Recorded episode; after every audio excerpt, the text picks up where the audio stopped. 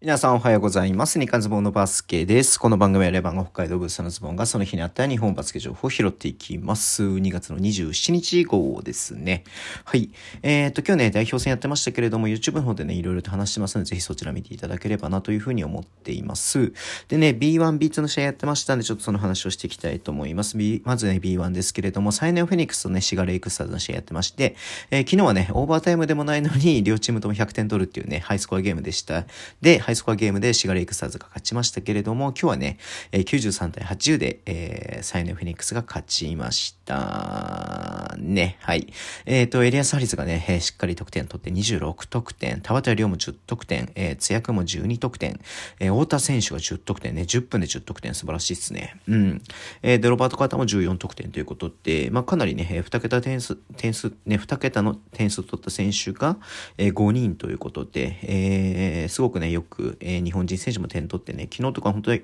田畑亮君もね、すごく気合入ってる感じがあったんで、えー、そのね、あの、昨日の悔しさをね、今日ね、しっかり出したかなというところではありましたね。うん。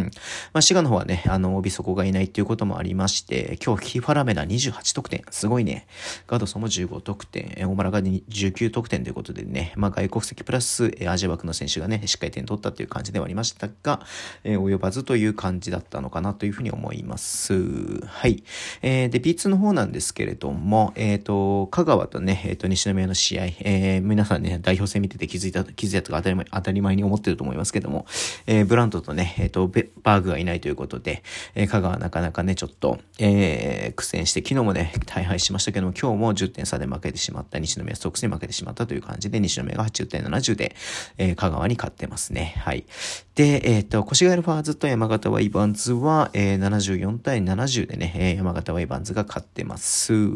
えっ、ー、と、これはあれだよね、うんと、まあ、えー、長谷川富山選手がね、あの、前世、あの、今節からね、復帰してはいますけれども、なかなかちょっとね、えー、越谷の方は、えー、得点が伸びなかったかなっていう感じではありました。えー、山形もね、あのー、川辺良平君だったりとか、えー、田原君だったりとか、えー、その辺の選手がね、えー、ちょっと出場できてない、コンディション、帯同してないっていうこともあって、えー、厳しかったっていうところではあったんですけれども、中地ね、21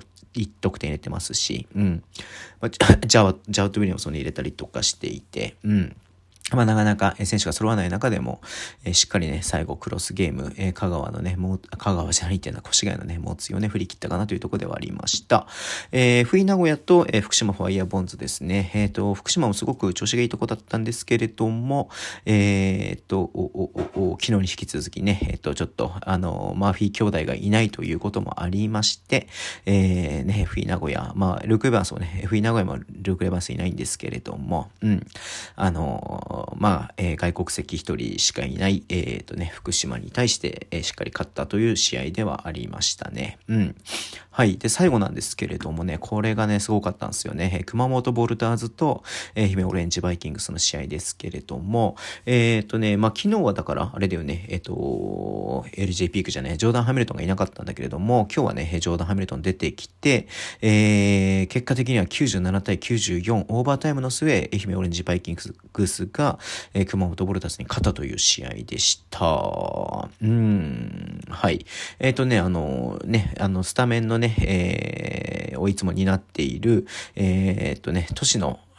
えー、年の達彦選手がね、はい、えっ、ー、と、今日は、えー、出なかったということで、えっ、ー、とね、わ、我らが山本修介がね、スタメン出場、かつ37分のね、出場ということで、なんか多分プロに入って一番長分、プレイタイム長かったんじゃないのかなってね、山ちゃんも言ってましたけれども、えー、山ちゃんもね、しっかり出て、えー、そしてね、勝ったということで、いや、これはすごかったですね。うん。えっ、ー、と、愛媛の方が、えー、まあ、それ4個体にはちょっと追いつかれちゃったのがあったんですけれども、も、ね、1クォーター、2クォーターのリードをね、守りきれなかったなったんですけども、いや、熊本を仕切るかなと思ったんですが、その流れをね、しっかりオーバータイムで、えっ、ー、と、愛媛が、えー、逆に持っていったという感じではありましたね。うん。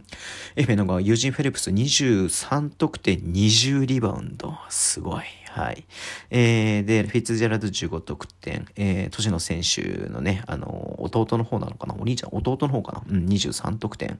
ということで、山ちゃんも9得点、8アシスト。すごいね、1スティールということで頑張りました。もうちょっとでダブルダブルだったね。うん。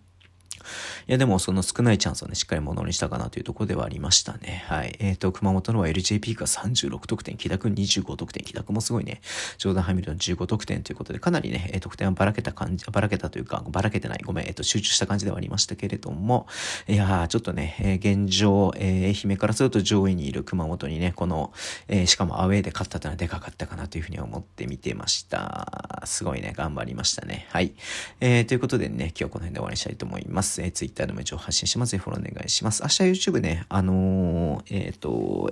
島根スノーマジックのね、解説されているボクさんにね、えー、ゲストで来ていただきますので、ぜひね、YouTube の方を見ていただけると嬉しいです。ラジオトークのアプリで聞いてる方はボタンを押してください。では、今日もお付き合いいただきありがとうございます。それでは、いってらっしゃい。